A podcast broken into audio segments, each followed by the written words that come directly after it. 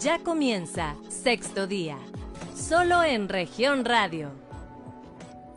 ¿Qué tal? Muy buenos días. Bienvenidos a Sexto Día, este programa de información y análisis de Grupo Región. Le damos la más cordial bienvenida el día de hoy, esta mañana, en donde vamos a compartir un tema importante y muy interesante, complejo, pero sin duda que va a enriquecer muchísimo al auditorio con la perspectiva y las opiniones de nuestros invitados el día de hoy. Pero antes que nada, queremos saludar a todos nuestros amigos que nos sintonizan en la región sureste a través del 91.3 de frecuencia modulada. También para las regiones centro, carbonífera y cinco manantiales en el 91.1, para la región laguna a través del 103.5 y para la región norte del estado a través de la sintonía del 97.9. Les recuerdo que estamos en redes sociales, en todas nuestras cuentas de Facebook, región Capital Coahuila, ahí nos puede ubicar y enviarnos sus mensajes y comentarios el día de hoy.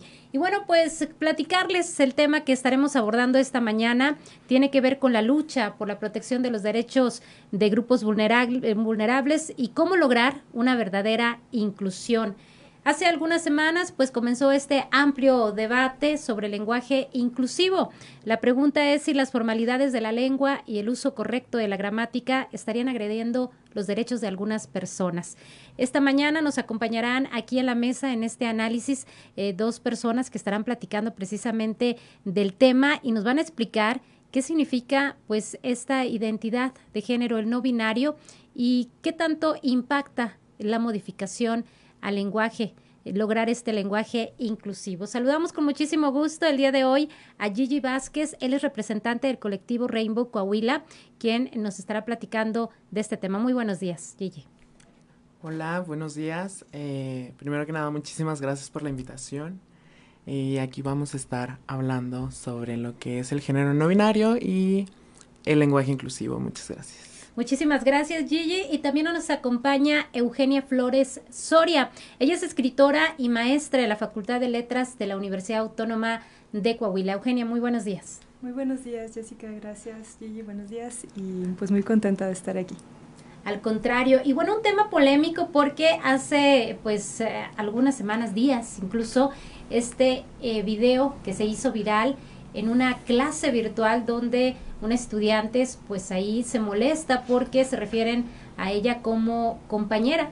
Sin embargo, al identificarse con este género no binario, pues ella exige se le llame compañere.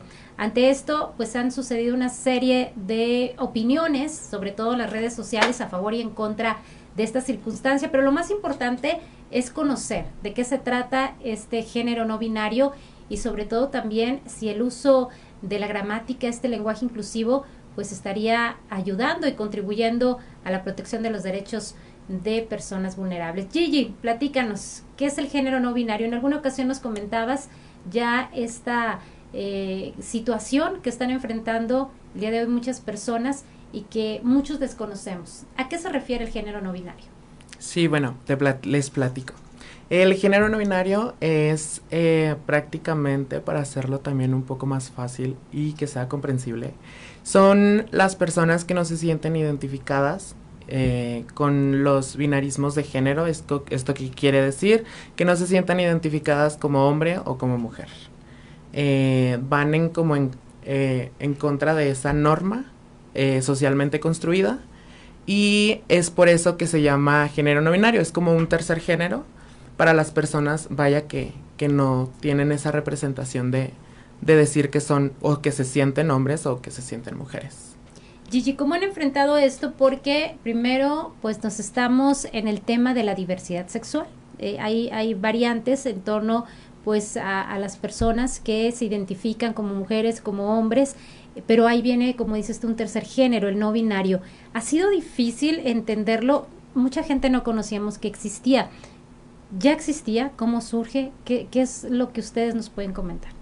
Sí, bueno, eh, de que siempre ha existido, porque como sociedad somos una diversidad de personas, entonces como no todas somos, todas somos iguales, eh, es cuando se empieza a dar este conocimiento de un tercer género, de las personas que empiezan a, bueno, incluso eh, fueron cuatro personas las que empezaron a luchar por este derecho de género no binario, porque era un grupo de personas que no se sentían identificadas como, como hombres, pero tampoco se sentían identificadas como mujeres, eran cuatro personas del sexo masculino y, y ahí es cuando empieza esta lucha.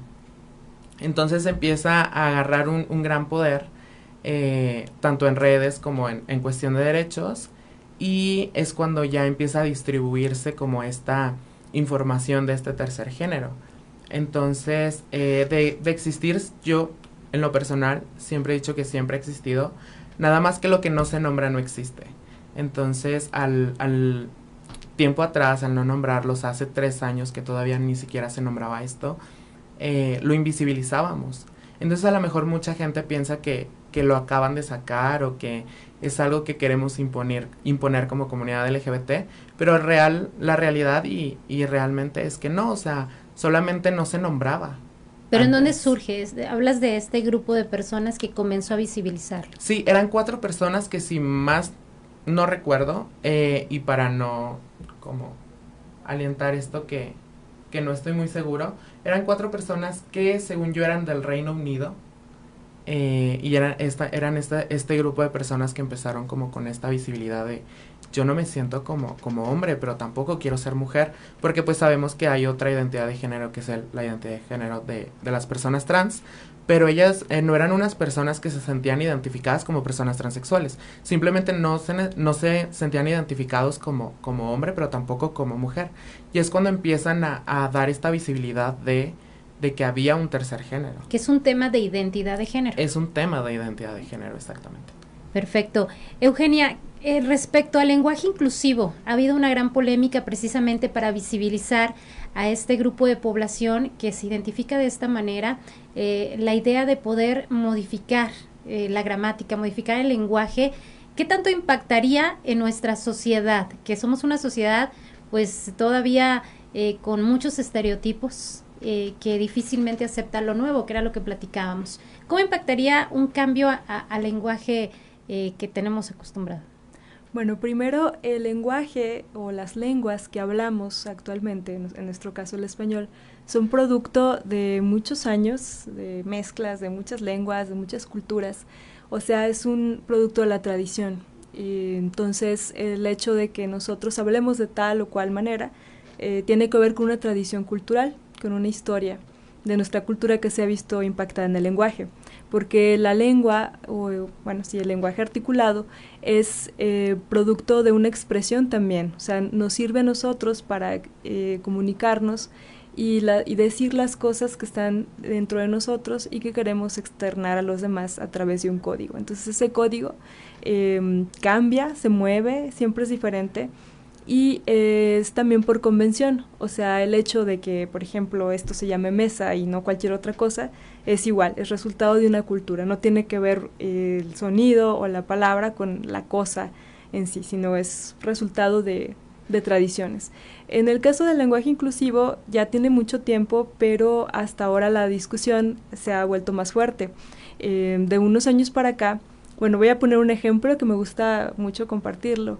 Este, decíamos que empezaba con la lucha de las mujeres, o bueno, pues, no sé si empezó así, pero es un ejemplo. Eh, la primera mujer médico mexicana, que se llamaba Matilde Montoya, eh, tuvo muchas trabas al momento de, de, estudiar, o sea, le ponían todas las trabas del mundo, que primero que porque era mujer, luego que, bueno, ya, que sí pueden estudiar las mujeres, este, después no le dejaban entrar a las cátedras, que porque se iba a estresar y todo eso. Total que al final, después de eh, muchas cosas, acaba la carrera y se quiere titular. Y le dicen es que no puedes presentar el examen porque aquí dice que es para los alumnos, no para las alumnas. Mm. Entonces eh, ya tuvo que escribirle una carta al presidente que era Porfirio Díaz y decirlo, o sea, parece una tontería, pero el, el lenguaje, o sea, el no estar eh, en este masculino gramatical que todo el mundo dice que es neutro y que nos incluye a todas las personas, uh -huh. históricamente no ha sido ni tan neutro, ni, eh, y también se ha sido, ha sido utilizado para dañar a otros grupos que no están a, en esta al centro ¿no? nosotros vivimos en una sociedad patriarcal que tiene este ideales muy estandarizados institucionados institucionales o ya en, sí institucionalizados y que se refuerza a sí mismo y se perpetúa a sí mismo a través de todos los medios que tiene eh, la educación la cultura la ciencia todo eh, entonces es una lucha contra el sistema O sea, e, el pelear por la visibilidad de estos grupos. Ahora, ¿qué pasa con el lenguaje en el caso de lo no binario? ¿no? Que también yo estoy de acuerdo con Gigi, creo que siempre ha existido, lo hemos visto en la literatura, cuando estudiamos la historia de las culturas, vemos que esto, la forma en la que nosotros entendemos qué es ser hombre y qué es mujer es cultural y es un resultado de una cosmovisión de eh, varios años, pero no siempre ha sido así, ni ha sido así en todo el mundo. Y en la literatura está lleno de, este, de todas esas historias, ¿no? Pienso, a mí me gusta mucho, por ejemplo, la novela de Virginia Woolf, de Orlando, ¿no? Que es un personaje hombre que un día despierta y es mujer y va explorando como esas dos dualidades hasta que al final dice un día voy a ser hombre, otro día voy a ser mujer, porque yo no soy como una sola cosa. O sea, ha habido discusiones en diferentes épocas del tiempo y el problema aquí a la gente que le causa mucho conflicto es que se oye bien raro, es que cómo voy a decir compañero, cómo voy a decir este todo de eso. O sea, esta es una propuesta que nos envían las personas que están en la pelea o en la lucha por defender su visibilidad en el lenguaje, por lo tanto en los derechos, en las leyes, en los espacios, en las instituciones. Eh, y es una forma que están planteando para eh, solucionar ¿no? Esta, eh, este problema de no estar visibles en el lenguaje. que se imponga o no, ya eso es otra discusión. Así es lo que comentas, Eugenia, de este lenguaje desigual, de alguna manera por la cultura que venimos arrastrando y que pues está masculinizado. Ciertamente ya tenemos, eh, ya normalizamos el hecho de que muchas palabras incluyan a los dos géneros, que de inicio pues son los que se consideran en todos estos trámites, en todos estos temas. Pero preguntarte, Gigi, eh, ¿qué opinas en torno a que, eh, bueno, en caso de que se, se incluya lenguaje inclusivo, hay una gran parte de la población que ustedes lo han vivido como LGTBI, que se resiste al cambio? Eh, ¿Ustedes qué es lo que estarían pidiendo en cuanto al lenguaje inclusivo? Un cambio, un cambio en las cuestiones gramaticales, en el uso de las palabras, o eh, simplemente el pedir que se trate a cada persona como se identifique. ¿Cuál sería la propuesta de ustedes? Bueno, yo como el director del Rainbow y todo lo que se adentra en el tema lo que es el lenguaje no inclusivo y, las personas no binarias. Bueno, yo en lo personal, yo soy una persona no binaria, entonces hablo desde mi perspectiva y vivencia propia. Eh, no se pide, nosotros como comunidad no binaria no les vamos a hacer a, a, en general a la población que cambie su pensamiento, solamente se pide que se respete. Entonces, eh, como la controversia es de que cómo voy a saber cuando una persona es no binaria, cómo, cómo voy a saber cómo referirme a esa persona.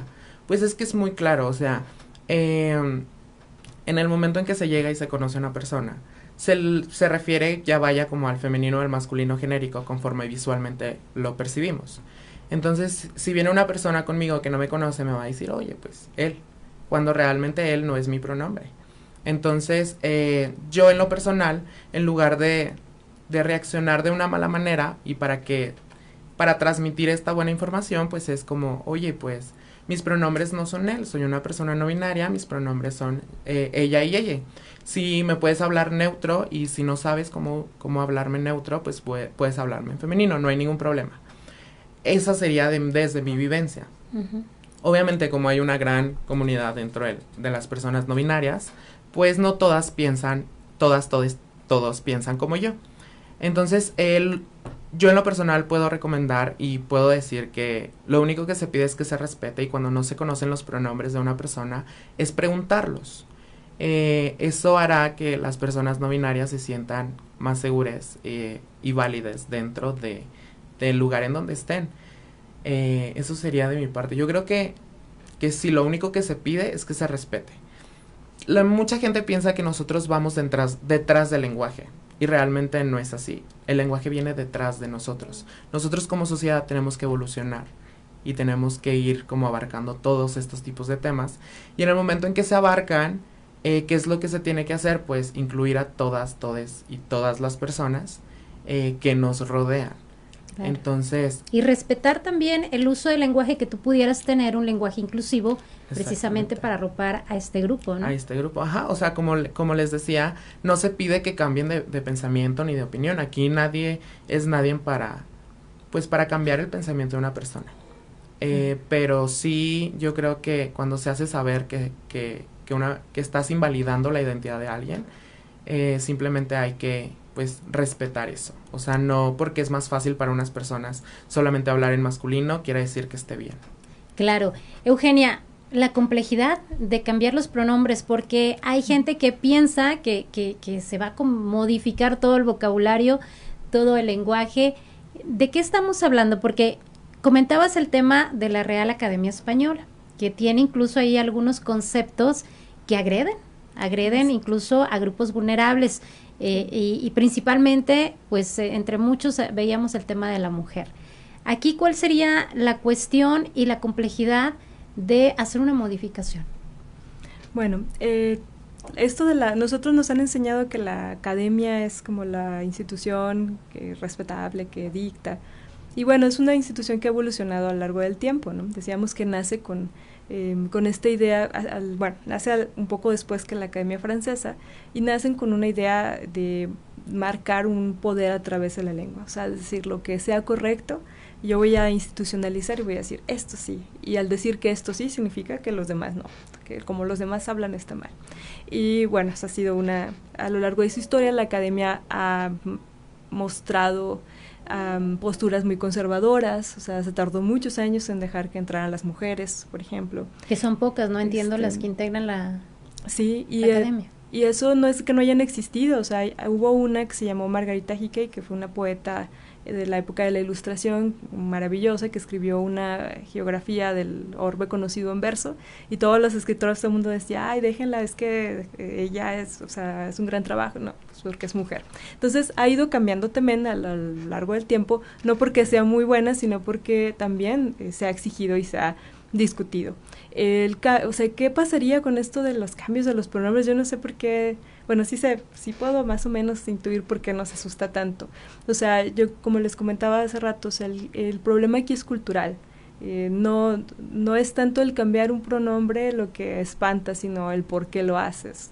Eh, la incomprensión de, de que la, o sea, todo esto son como constructos culturales y también el adoctrinamiento tan severo que hemos recibido durante tantos años y que es lejano a la educación que nos impide ser empáticos. Este, yo como persona de letras me, ha impactado cómo nos defendemos tanto una norma eh, a costa de, del dolor y de la invisibilidad de muchas personas, ¿no? de la marginación. Y eso también es preocupante. Entonces yo no creo que sería un escándalo de que, ay, este... Lo que sí siento que puede ser peligroso del lenguaje inclusivo es que eh, lo vuelvan institucional, como hacen las instituciones que se apropian de los movimientos feministas, de los movimientos LGTB, eh, o sea, de todos los movimientos, de los movimientos de los indígenas, para hacer instituciones que sigan oprimiendo más. Entonces, a mí lo que se me hace peligroso del lenguaje inclusivo es que lo institucionalicen en el lenguaje, pero que en la realidad eh, siga existiendo la desigualdad y la injusticia. Creo que ese es uno de los peligros, de, de no abordarlo como con esta defensa que comentaba Gigi, ¿no? De, o sea, toda la lucha que están haciendo las personas por dar a conocer su, eh, su vida, su forma de pensar y entender que hay más maneras de, vivir. Eso es, yo creo que eh, lo, lo, difícil de romper y que además los medios tampoco apoyan o ayudan mucho, porque generalmente son instituciones también que pertenecen a esta ideología dominante y eh, pues van, están, bueno, los medios grandes, ¿no? No estoy diciendo que este medio, pero generalmente vemos que hay desinformación, que hay notas de burla, que no hay claridad entonces, eh, y también con la cultura de no leer, de no reflexionar, del adoctrinamiento que hemos tenido, no hay una reflexión, no hay este. Pero eso es producto también de problemas más complejos que tienen que ver, según mi punto de vista, con nuestro sistema de organización cultural, nuestro sistema económico, lo que se ha establecido como educación. Entonces, es una pelea en realidad contra cosas estructurales, o sea, es, es un problema estructural y pues yo pienso que la, a mí se me hace súper divertido y eh, interesante esta idea de que tengamos otra forma de hablar. Digo, wow, nunca me imaginé que tuviera que reaprender mi lengua o, pensar cómo tendría que, qué versatilidad hay en la misma lengua para ver otras, este, para que nos muestren otras realidades de, de la vida. Y yo creo que a mí me ha generado muchas reflexiones, me hace muy interesante. No sé en qué va a acabar, tampoco se puede predecir eh, que, de qué forma vamos a terminar o no hablando o en la que estemos de acuerdo pero eh, yo creo que el atentado aquí es que la gente siente como la lengua es de todos, eh, todo mundo nos sentimos apropiados, ¿no? Como que es de nosotros, estás atentando contra algo mío, quieres cambiar. Entonces yo pienso que el diálogo es muy importante, ¿no? Claro, ¿no? Llegar a un entendimiento porque pues incluso hablábamos de que estamos en este momento aparte en un shock generacional, en un choque entre diversas generaciones que piensan distinto, que tuvieron diferentes experiencias, que utilizaron otros lenguajes y que ahora, bueno, con esto que empieza a evolucionar, que empieza a transformarse, pues sin duda vienen como los miedos, vienen las críticas, vienen los rechazos, pero algo que mencionabas, Eugenia, muy importante, que no sea superficial, que realmente pues estos movimientos logren el respeto a una inclusión de verdad donde sea con hechos, no simplemente decir yo utilizo un lenguaje inclusivo, sino realmente se respete pues a todos los grupos vulnerables, ¿no? Que de eso vamos a hablar en el siguiente bloque, nos tenemos que ir a una pausa, pero recuerde que usted puede enviarnos sus comentarios a través de las redes sociales y no le cambie, seguimos en sexto día. En un momento regresamos con más información. Estás escuchando Sexto Día, solo en región radio Estás escuchando Sexto Día, solo en región radio. Muchas gracias por continuar con nosotros aquí en Sexto Día abordando este tema del lenguaje inclusivo. ¿Qué opina usted sobre todo lo que has hablado alrededor de este tema. Y mire, vamos a pasar a esta entrevista que realizamos con la directora del Instituto Coahuilense de las Mujeres, Katy Salinas, quien precisamente pues nos da una perspectiva desde el punto de vista de las causas y la lucha de los derechos de la mujer. Y bueno, ya tenemos este enlace telefónico con Katy Salinas. Ella es titular del Instituto Coahuilense de las Mujeres para platicarnos también de este tema, sobre todo porque, bueno, eh, se ha impulsado mucho el lenguaje inclusivo en torno a un grupo vulnerable que son las mujeres. Y bueno, nos gustaría mucho que nos platicara qué acciones se han emprendido. Katy, te saludamos. ¿Cómo estás? Muy buenos días.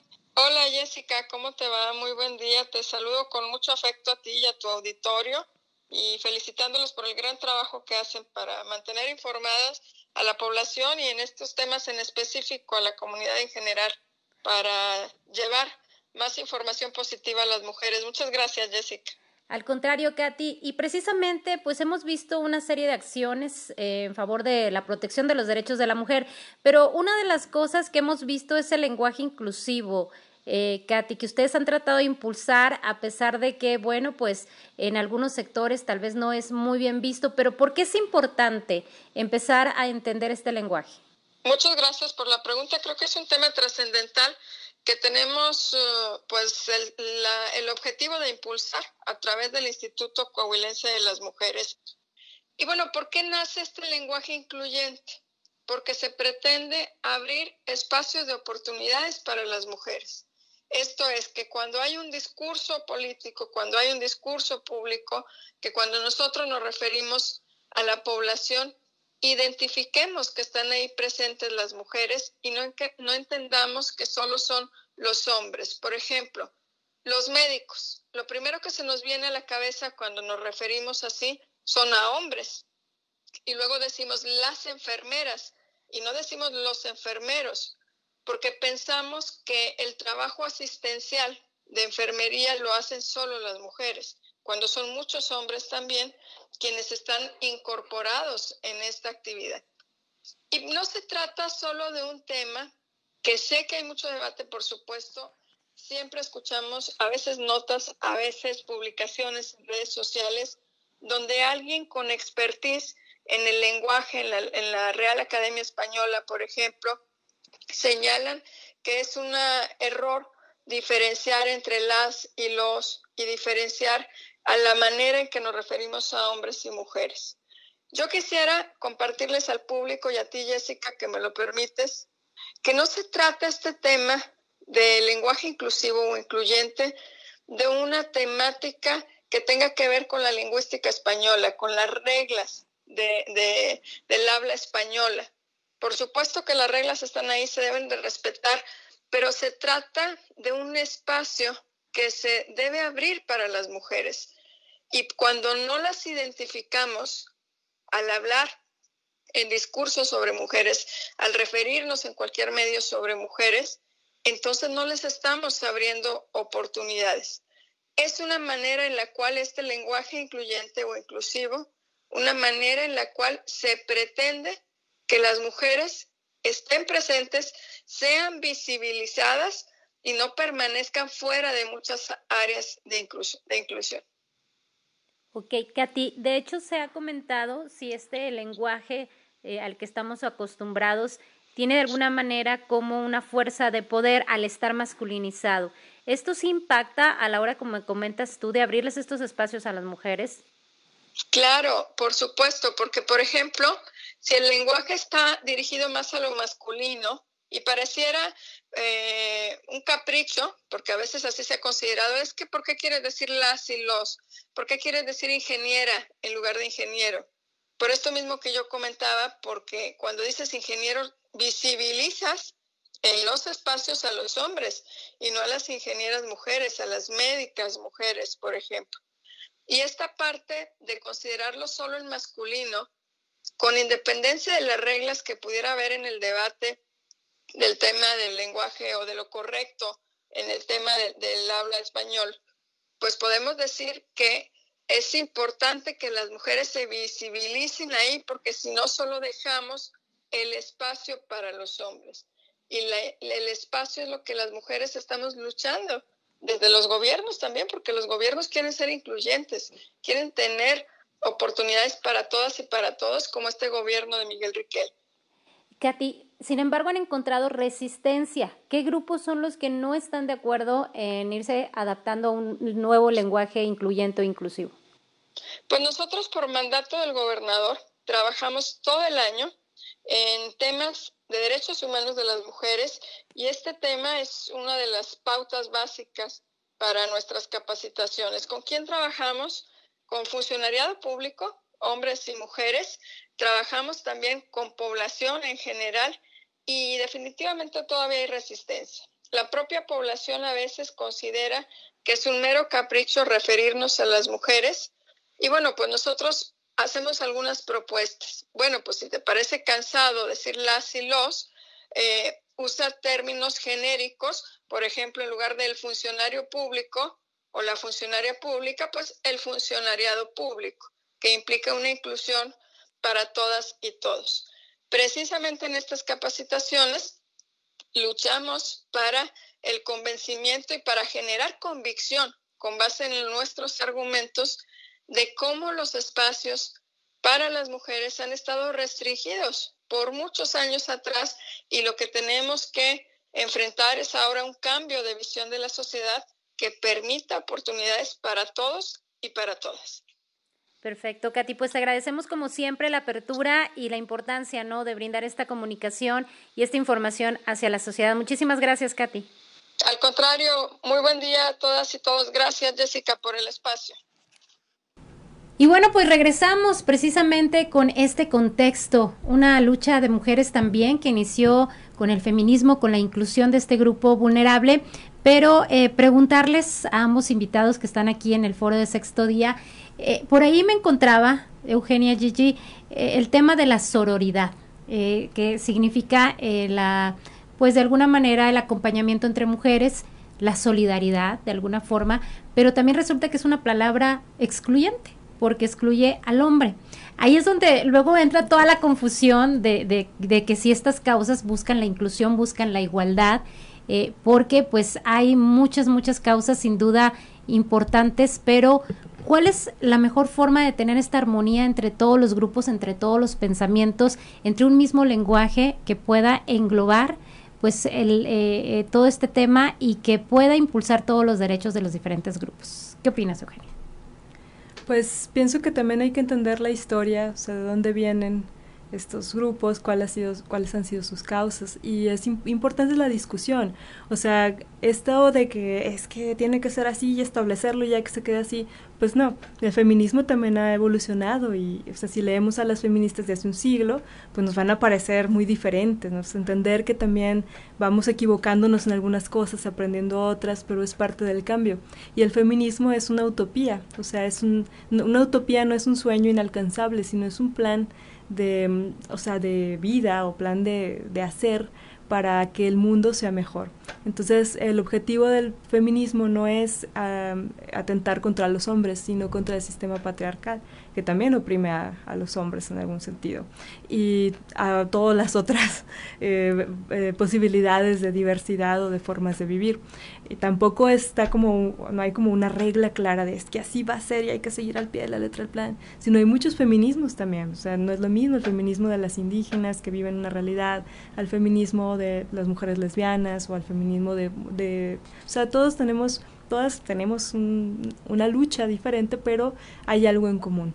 Eh, en el caso de los grupos, bueno, aquí Gigi nos comentará que debe ser también muy interesante y que el lenguaje yo creo que es también algo eh, pues contundente ¿no? En, toda esta discusión, porque finalmente, como él decía, bueno, como ella, perdón, ella decía, este, es como algo que, que, nombra y visibiliza. Y también la forma de pensar, ven que me cuesta trabajo, eso les decía hace rato que a mí me cuesta trabajo porque no lo he integrado por completo a mi cultura. El lenguaje es una em, expresión de mi pensamiento. Eso dicen los lingüistas, es Saussure. O sea, la, es, es todo el significado y el significante. O sea, la palabra es un significante, o sea, es una forma que expresa mi pensamiento. Entonces yo no puedo expresar lo que no pienso y tampoco puedo eh, ver lo que no tiene una palabra.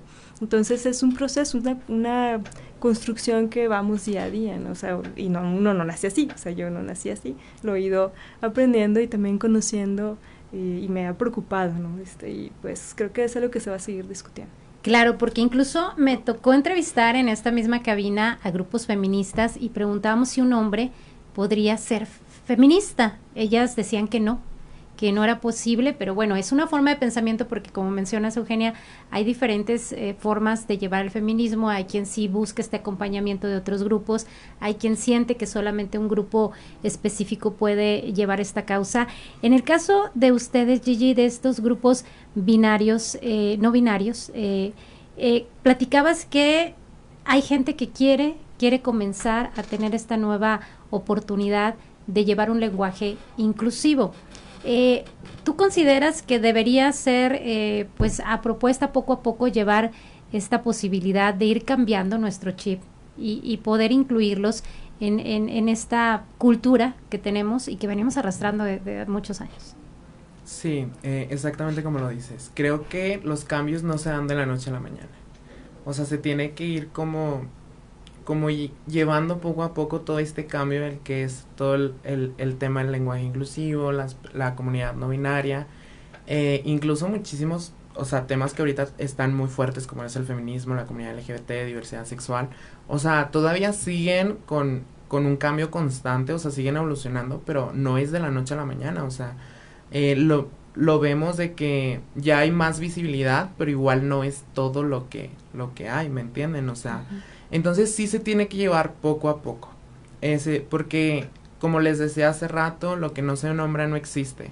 Entonces, si nosotros seguimos invisibilizando el lenguaje inclusivo porque es más, em, para nosotros más fácil o para muchas personas afuera es más fácil el, el masculino genérico porque así están educados, porque así se les enseñó, no le quita ese peso de que están invisibilizando constantemente a personas no binarias. Entonces, eh, pues no es de la noche a la mañana, se lleva poco a poco, es un proceso, eh, es un proceso constante, continuo, y que es para, para bien, o sea, para integrar a la comunidad no binaria, para integrar a todas, eh, a todas, todes y todas, y todos, perdón, allá afuera que no se sienten identificadas con, con, como tal, y pues seguir avanzando y seguir luchando por los derechos para, para ir normalizando más el lenguaje inclusivo, porque igual si nos empezamos a tardar más, siento que, que es un atraso. Entonces, entre más rápido, con su debido tiempo, obviamente, pero entre más rápido vayamos eh, nombrando estas identidades, vayamos normalizando estas identidades, eh, va a haber un cambio más, más rápido. Claro, y es un proceso, hay que señalar, por ejemplo, que en Coahuila se logró con este impulso que lleva la comunidad LGTBI el reconocimiento de identidad de género, pero ese fue un paso de personas que nacieron hombres pero se identifican mujeres o viceversa y que buscan en sus trámites pues eh, eh, plasmar precisamente su identidad. Gigi, falta mucha información, realmente creo que la gente que no tiene la idea de, de qué implica un, una persona no binaria y estamos en este tratamiento de personas de la comunidad que batallan incluso para ir a un baño público. ¿Qué pasa con los no binarios? ¿Cuáles son las actividades que tendrían que modificarse o que tendrían que irse adaptando a esta eh, nueva solicitud por parte de ustedes? Eh, pues yo creo que los, el cambio formal y el más, eh, el que estamos pidiendo mucho es el de las escuelas. Tanto el de las escuelas y el de los trabajos.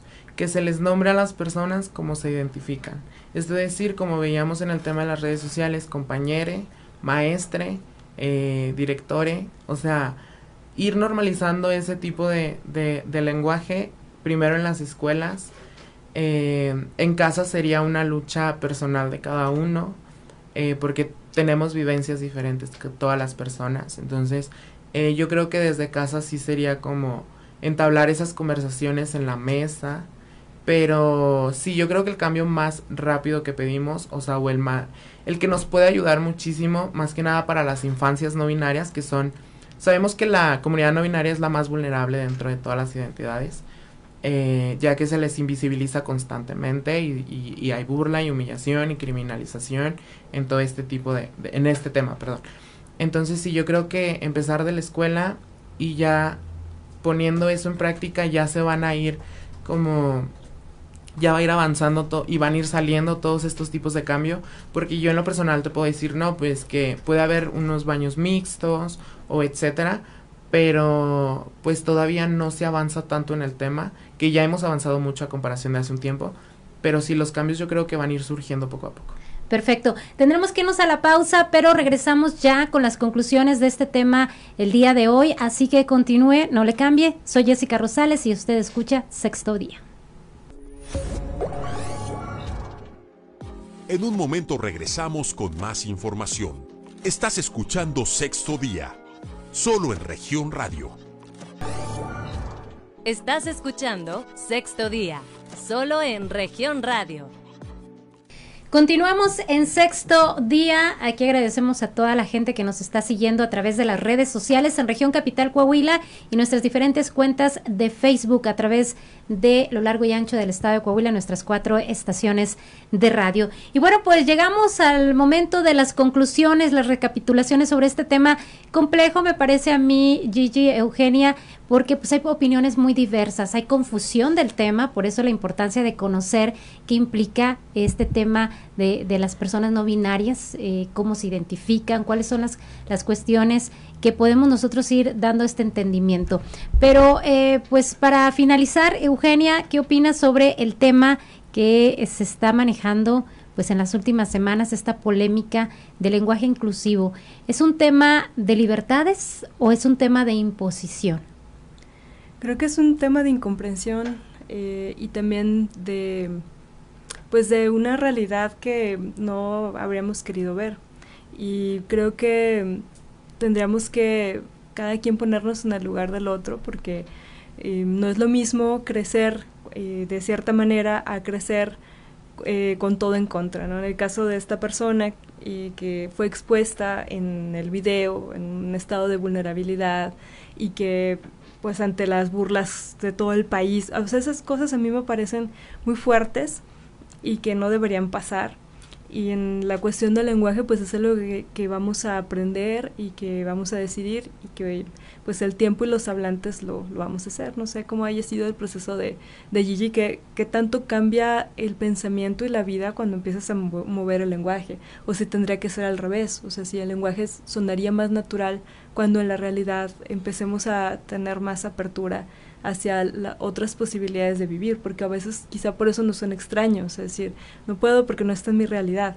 Entonces la lengua funciona un poco así. Entonces no sé cómo ha sido tu proceso, si cuando hablas, o sea, cuando empezaste a ser consciente de la importancia del lenguaje inclusivo, cómo cambiaron las cosas, o, o si debe ser al revés, o si lo se siente como diferente cuando ya hay, en la realidad ya se está eh, surgiendo, ¿no? Producto de la lucha. Bueno, no sé, a mí me, me, llama la atención esa parte. Claro. Gigi, ¿qué nos puedes comentar? Pues es que realmente no, no cambian, o sea, a mi vivencia personal no cambia nada. O sea, yo lo empecé a normalizar porque yo desde siempre no me sentí como identificada dentro del masculino genérico, pero mi identidad tampoco me decía que quería ser mujer.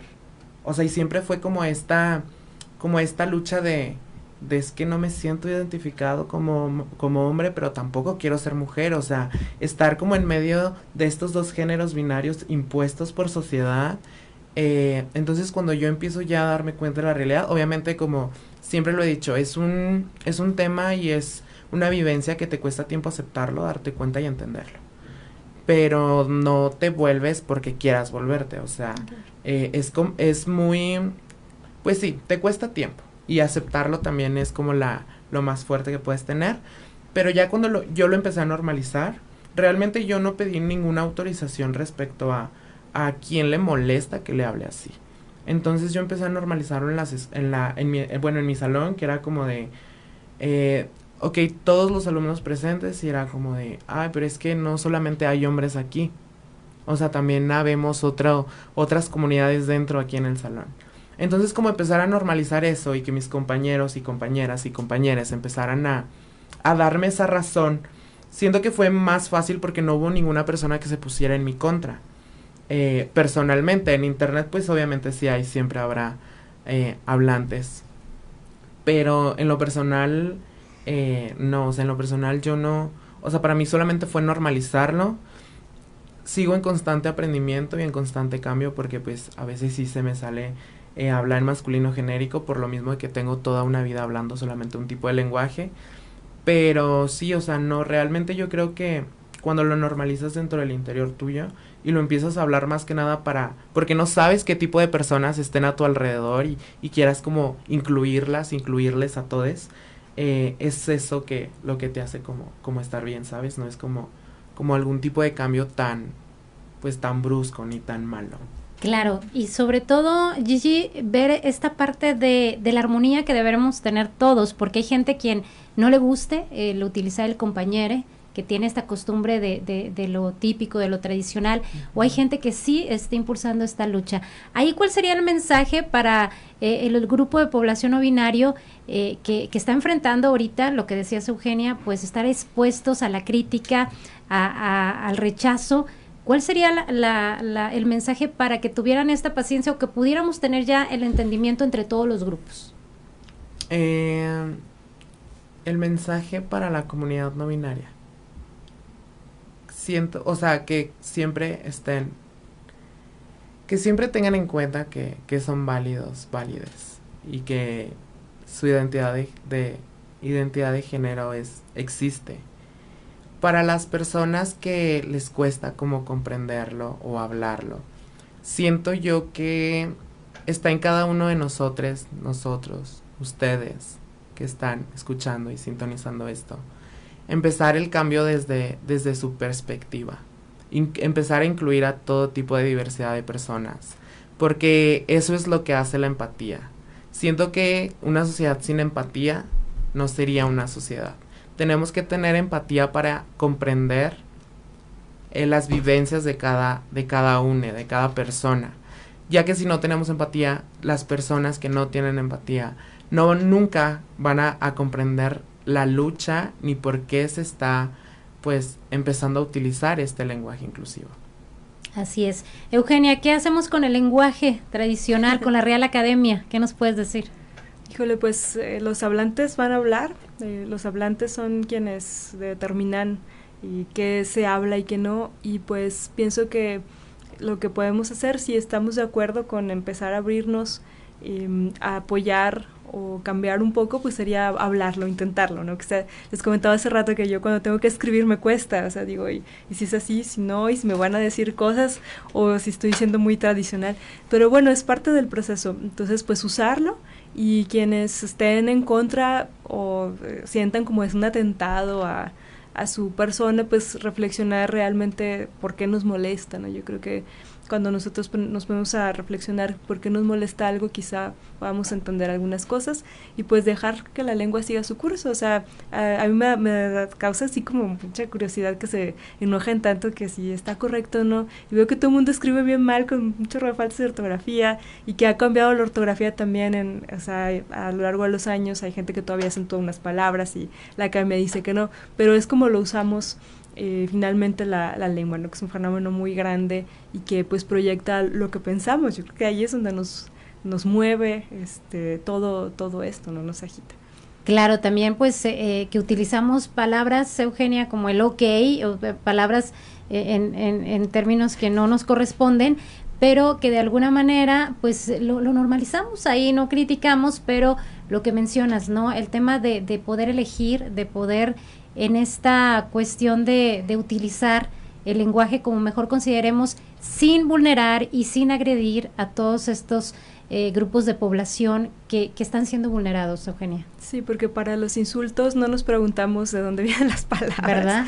Este, para agredir este, usamos neologismos y todas las armas que podamos, ¿no? Y entender que les, yo no sé, nunca he entendido si existe el español o no, digo, es que pues no es, es un poco de latín con céltico, con ibero, con árabe, con griego, con náhuatl, con mil japonés, con fenicio, con mil cosas que, que hablamos y ni sabemos y bueno, para mí, es, o sea, como escritora también es todo un cambio de chip, ¿no? El, el ya trasladarlo a la escritura, una cosa es intentar hablar lo que me cuesta o, no me sale con naturalidad.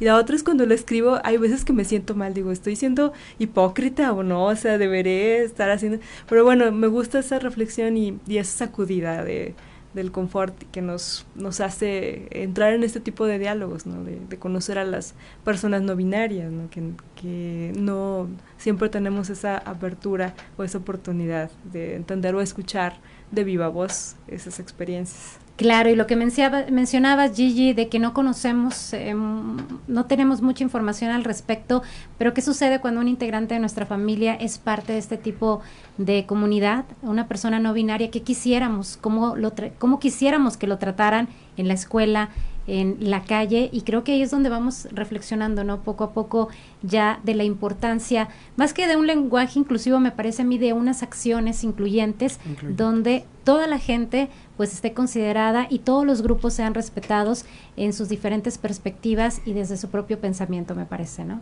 Sí, claro, y más también saber que el lenguaje es un constructo social. O sea, que cuando se empezó a utilizar y a crear, se creó en un ambiente machista donde nada más estaba valida, validada la identidad masculina. Entonces, en el, como al ser un constructo social, al momento en que la sociedad avanza, pues se tiene que ir cambiando. O sea, no nos, como siempre lo he dicho, nosotros vamos delante del lenguaje. El lenguaje se acopla a la sociedad. Nosotros no, no, no nos tenemos por qué acoplar al lenguaje. Y pues hacer un acompañamiento siempre hacia esta, hacia las identidades no binarias, en general hacia todas las identidades, pero sí tener ese acompañamiento más que nada para, para que estas personas se sientan seguras, seguras, seguros eh, y pues validadas en sociedad. Perfecto. Pues bueno, interesante, ¿no? El punto de vista que nos comparten el día de hoy. Queremos agradecerles que hayan aceptado esta invitación y bueno, pues eh, dejarles abierta la posibilidad de regresar en otro momento y seguir con este y otros temas. Muchas gracias, Eugenia. Gracias. Gigi, muchas gracias. No, hombre, gracias a ustedes. Muchas gracias. Y bueno, nosotros le agradecemos la sintonía a través de las diferentes estaciones de radio. Eh, pues tendrá su propia opinión, seguramente estará de acuerdo o no con un lenguaje, con el cambio de la gramática, pero lo importante es respetar los derechos de todas las personas, ser incluyente, lo dejaría yo en, en este término de ser incluyente y respetar a las personas que en este momento pues están enfrentando eh, la, la posibilidad de tener este entendimiento y este respeto a sus derechos. Yo me despido, le agradezco mucho su compañía a través de Grupo Región. Mi nombre es Jessica Rosales, le deseo que pase un excelente fin de semana. Te esperamos el próximo sábado a las 10 de la mañana. Hasta el próximo sexto día, solo en Región Radio